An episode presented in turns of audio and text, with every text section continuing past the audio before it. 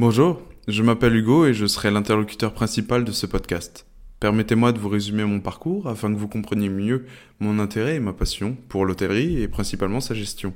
Je suis actuellement en troisième année d'un bachelor à Vatel, qui est une business school en hôtel et en tourisme.